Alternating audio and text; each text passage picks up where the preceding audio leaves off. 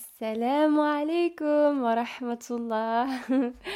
J'espère que vous allez bien. On se retrouve aujourd'hui pour un tout nouvel épisode podcast.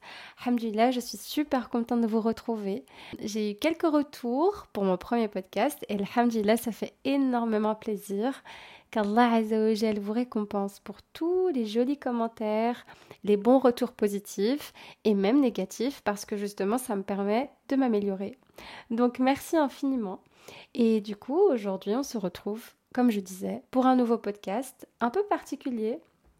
Comme je vous ai dit à l'introduction, euh, que j'aimais énormément les histoires un peu qui nous font réfléchir, celles euh, qui nous font méditer, etc. Du coup, pour les amateurs des grandes histoires qui font réfléchir, Hamdulillah, on va en découvrir une aujourd'hui ensemble, Inch'Allah, et on va essayer de décortiquer ça ensemble et de comprendre la leçon de l'histoire même. Je suis super, super contente, vraiment. Euh, donc, euh, c'est parti. Je te laisse découvrir tout ça avec moi et on va voyager ensemble, Inch'Allah. Aujourd'hui, je te présente un livre euh, que j'aime énormément. Je l'avais dit à l'introduction aussi que j'aimais ce livre parce que, subhanallah, dès que j'ai commencé à le lire, je me suis rendu compte que les histoires, en fait, parlaient énormément. On arrive à visualiser la leçon telle qu'elle est. C'est-à-dire, euh, moi j'ai cette image en fait un peu plus visuelle. Un peu photographique, enfin bref, euh, appelez-le comme vous voulez, mais voilà, pour comprendre des choses, j'ai besoin de visualiser, j'ai besoin d'imaginer, de laisser place à la création, de laisser place à l'art, enfin soit. Vraiment, j'ai besoin d'aller dans un autre monde pour pouvoir comprendre une chose.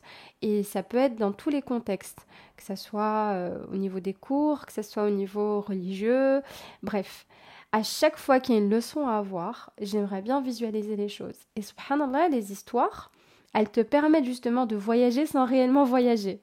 Tu vois un peu le genre.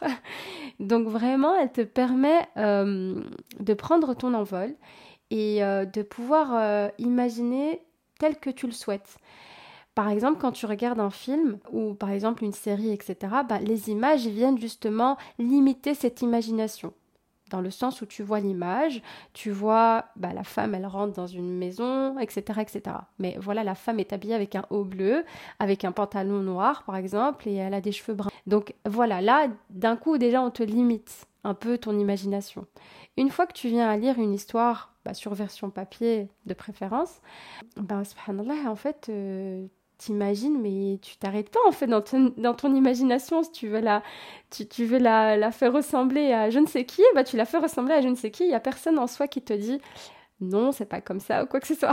Donc bref, on s'est compris. Je suis en train de, de m'éloigner un peu du sujet, mais on s'est compris. Moi, les histoires, ça me permet énormément, énormément de, de voyager, de visualiser, etc. Et donc, ce livre, justement, que je vais te présenter, Inch'Allah, c'est un livre qui m'a permis de voyager du début jusqu'à la fin. Au moment où j'ai ouvert le, livre et que j'ai lu les premières pages, je me suis dit ah ouais, donc là c'est vraiment quelque chose de sérieux. Parce qu'en fait c'est très bien expliqué et aussi euh, les mots sont simples, etc. Donc pour pas trop tarder, le livre s'appelle du coup C'est Héros de l'islam. Je pense qu'il y en a beaucoup qui le connaissent déjà. Il est en vente en librairie ici sur Bruxelles, etc. Assez disponible un peu partout, hamdulillah. Donc voilà. Euh, donc c'est Héros de l'Islam. Je l'ai acheté il y a 5 ans, je crois.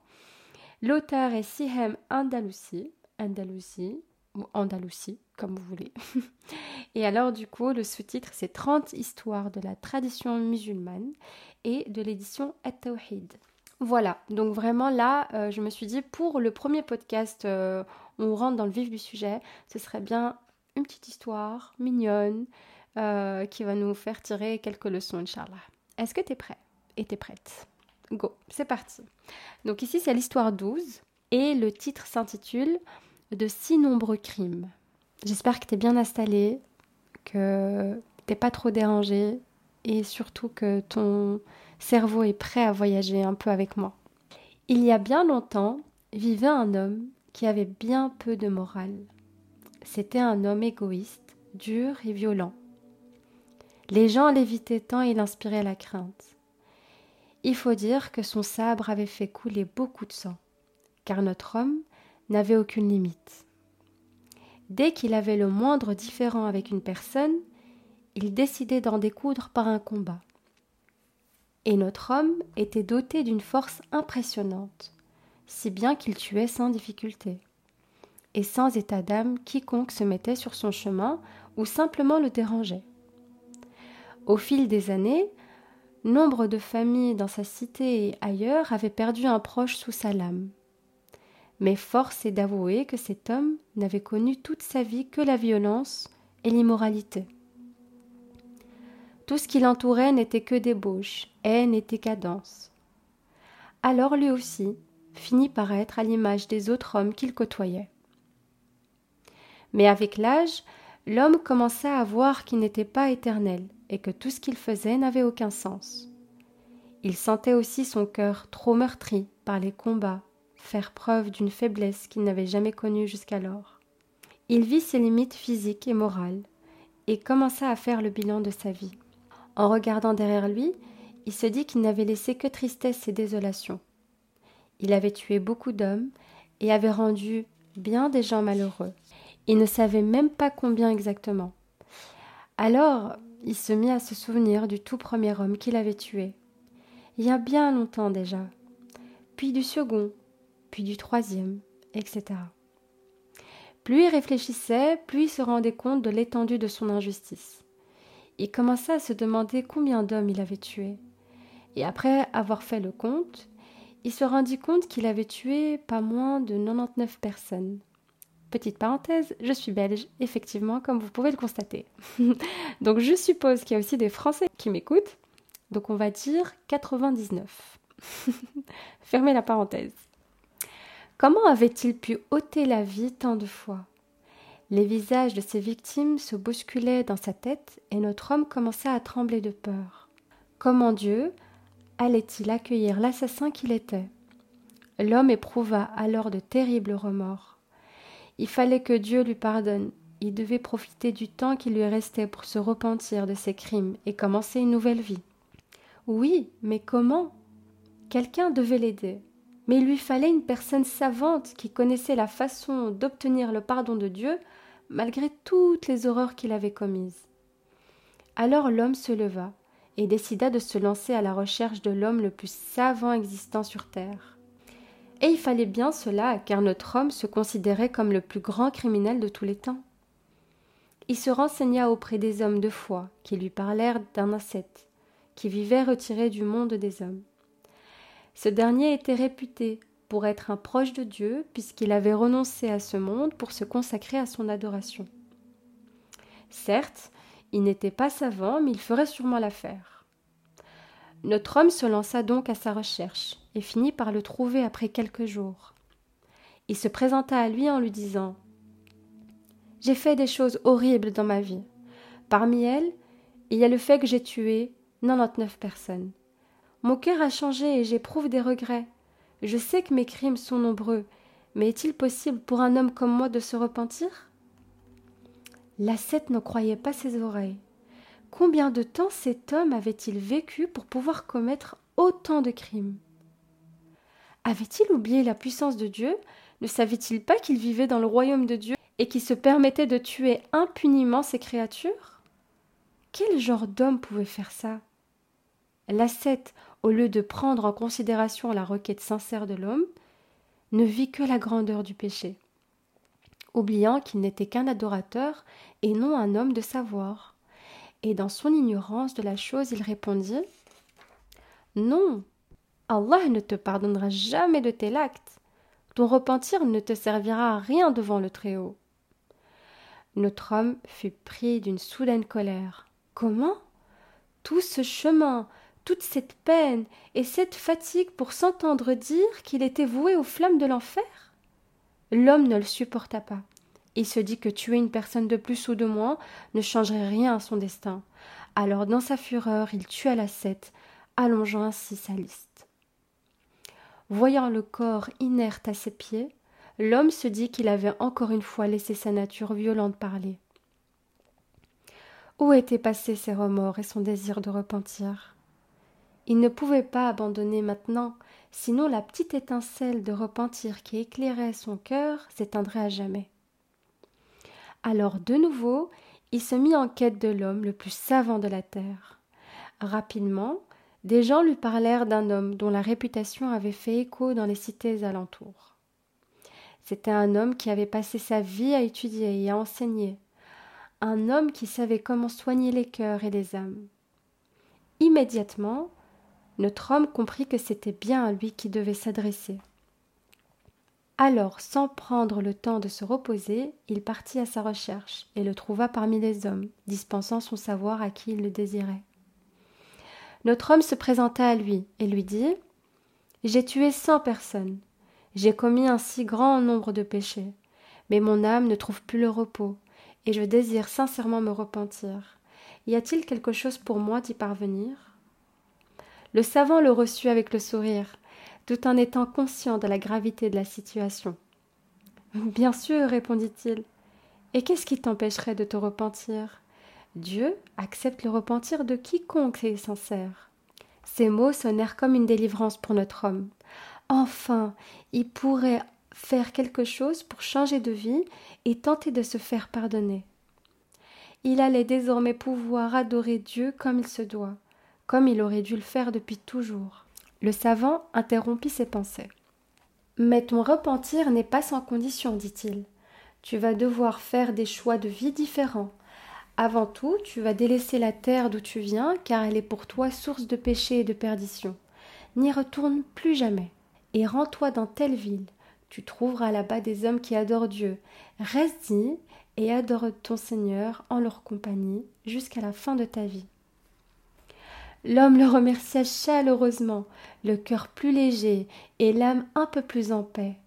Sans attendre, il se met en route. Il en était sûr, une nouvelle vie l'attendait, et Dieu répondait enfin à ses prières. Il allait pouvoir devenir l'homme bon qu'il espérait être depuis toujours. Il marcha des jours et des nuits entières sans se reposer, tant il était impatient de profiter de cet avenir prometteur. Pourtant Dieu, en avait décidé autrement. Durant une journée de forte chaleur, l'homme ressentit une fatigue inhabituelle. Puis, alors qu'il marchait à une allure soutenue, il sentit une faiblesse s'emparer de lui, puis une extrême douleur. Il comprit aussitôt. Son âme était en train de quitter son corps. Dans un dernier geste, il tomba le torse en avant comme s'il désirait s'approcher un peu plus de la vie qu'il avait espéré vivre. Et notre homme rendit son dernier soupir. C'est alors que Dieu permit qu'une scène se déroule afin que les hommes puissent voir la force de son amour et de sa miséricorde et qu'ils puissent en tirer des leçons. Des anges s'attroupèrent autour du corps, prêts à recueillir son âme et à l'emmener, mais il s'avère que deux groupes d'anges étaient venus ceux de la miséricorde et ceux du châtiment. Les anges de la miséricorde étaient venus, car ils savaient la force du repentir de cet homme. Ils savaient que Dieu lui pardonnerait et qu'il serait parmi les gens du paradis. Alors ils défendirent leur droit à prendre l'homme en disant Il est arrivé jusqu'ici plein de repentir et il avait le cœur tourné vers Dieu. Nous sommes en droit de le reprendre pour qu'il puisse jouir de la pleine récompense de son Seigneur. Mais les anges du châtiment n'étaient pas de cet avis. Eux aussi avaient leur argument. Comment cela dirent-ils. C'est un homme qui n'a jamais fait le moindre bien. Son âme doit nous accompagner pour qu'il soit rétribué en fonction de ses actes. C'est alors qu'un ange, n'appartenant à aucun des deux groupes, arriva, et tous décidèrent de le prendre pour arbitre. Cet ange, envoyé par Dieu, dit alors Je vais donner la solution à votre dilemme. Il suffit de savoir si notre homme appartient à son ancienne vie ou à celle qu'il projetait d'avoir. Pour ce faire, il vous suffit de mesurer la distance qui le sépare de chacune des deux contrées. S'il est plus proche de sa contrée d'origine, alors vous, les anges du châtiment, pourrez vous emparer de son âme. Mais s'il s'avère que son corps est plus proche de la contrée qu'il désirait atteindre, alors les anges de la miséricorde pourront le prendre et l'emmener vers la grâce de Dieu. Était-il réellement plus proche de la terre des vertueux Ou Dieu demanda-t-il à la contrée du mal de s'éloigner et à celle des vertueux de s'approcher? Toujours est-il que les anges de la miséricorde eurent le privilège d'emmener l'homme afin qu'il obtienne la juste récompense de son repentir profond et sincère. C'est ainsi que l'homme, en délaissant son ancienne vie et en projetant de passer le reste de sa vie à adorer Dieu et de faire le bien, se vit récompensé pour la profondeur de son repentir.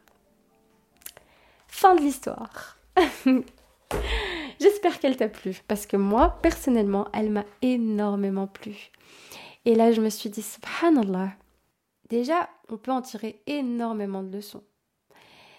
En sachant que déjà, la première personne qu'il croise lui dit euh, Ah, mais non, toi, jamais Allah te pardonnera tout ce que tu as fait, c'est horrible. Le fait justement que hum, quelqu'un se permette de juger ainsi, moi je trouve que c'est énormément osé personnellement.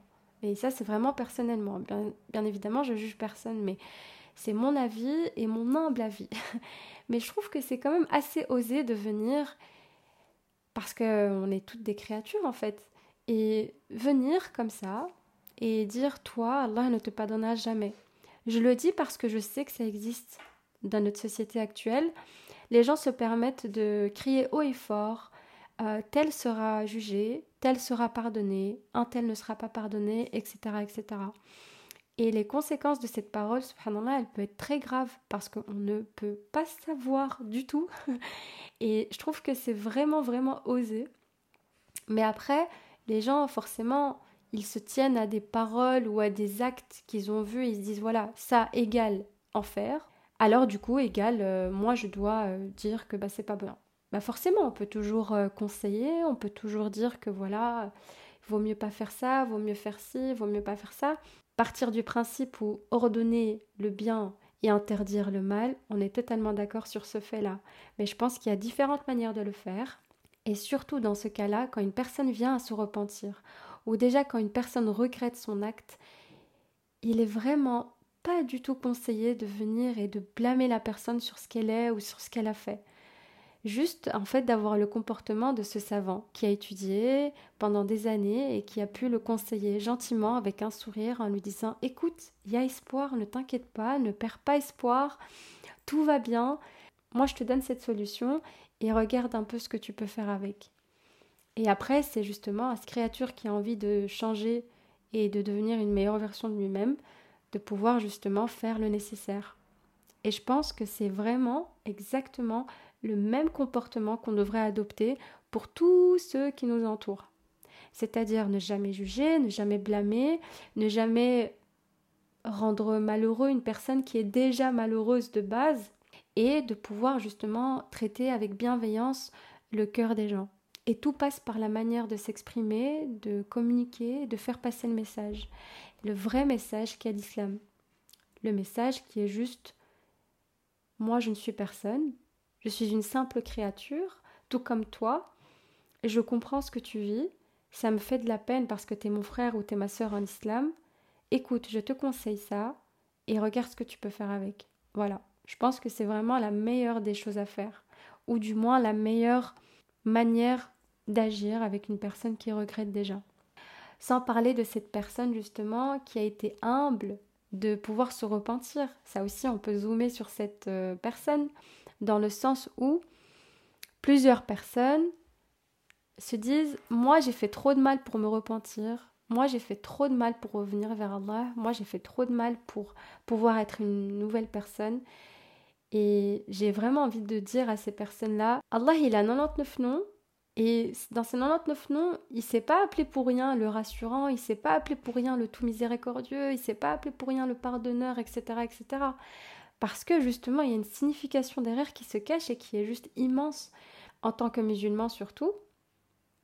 On se doit d'adopter une vision optimiste de notre Seigneur, dans le sens où on sait qu'Allah peut me pardonner pour tel ou tel acte auquel je regrette, alors il n'y a aucun problème sur le fait que oui, là aujourd'hui, j'ai été fautif, là aujourd'hui je me suis trompé, Là, ce que j'ai fait, j'aurais pas dû le faire. Euh, je regrette, je suis déçue, etc., etc., pour venir se rapprocher de Dieu petit à petit et pouvoir justement euh, être aux portes du repentir et pouvoir justement vivre pleinement cette vie euh, de croyance sans, culpabiliser, sans regretter profondément. Après, euh, on en a déjà parlé sur mon compte Insta. Le fait de regretter, c'est très louable. maintenant, il faut voir à quel degré avoir ce regret, dans le sens où comment tu vas regretter? Est-ce que tu vas regretter et travailler sur toi? Et tu vas, je sais pas moi, euh, voilà, faire euh, les sabab, faire les causes pour pouvoir être une nouvelle personne, pour pouvoir changer, pour pouvoir te rapprocher de Dieu Ou est-ce que tu vas regretter et tu vas te lamenter sur ton sort et rester dans ta chambre enfermée à pleurer et à te dire moi je ne suis bon qu'à rien, euh, j'ai fait, fait ça et c'est horrible, etc., etc. En fait, il y a deux chemins complètement différents. C'est soit je regrette, dans les deux cas, on regrette. Mais est-ce que je regrette et je l'utilise à bon escient Ou est-ce que je regrette et je fais n'importe quoi Et au contraire, je laisse entre guillemets l'ennemi euh, se charger euh, de mon fardeau. Donc voilà, je ne sais pas si toi ça t'a permis en tout cas de te, de te remettre en question par rapport à ça. Pour toutes les personnes qui peuvent comprendre ces messages, eh bien, je vous souhaite de tout cœur de pouvoir vivre cette histoire comme elle se doit et j'espère que vous avez pu en tirer des leçons qui peuvent être bénéfiques pour vous ou pour votre entourage. Et j'espère du coup que ça t'a permis aussi de te rendre compte qu'Allah est miséricordieux.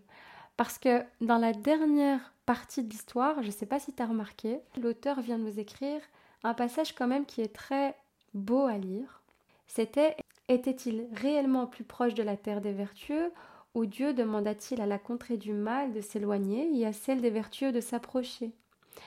Tu te dois, subhanallah, de garder espoir et d'avoir une vision très optimiste de ton Seigneur. Donc euh, j'ai trouvé cette, euh, cette histoire incroyablement belle et je voulais te la partager. Cette histoire qui est remplie de d'espoir, de bienveillance, d'amour et euh, de spiritualité. Donc je suis vraiment vraiment heureuse de, de l'avoir partagée avec toi et j'espère qu'elle a fait du sens pour toi autant qu'à moi. Je pense qu'on va s'arrêter là et je te souhaite une bonne fin de journée ou une bonne fin de soirée. Et euh, on se dit Inch'Allah à très bientôt. N'hésite pas à me laisser un petit commentaire comme d'habitude pour me dire si ça t'a plu et quelles leçons t'as retenues. N'hésite pas à me contacter sur Insta pour pouvoir partager tout ça avec moi. Et comme d'habitude, le seul conseil que je peux te donner, prends soin de toi, prends soin de ton cœur, prends soin de ta foi et on se dit Inch'Allah à très vite. Salam alaikum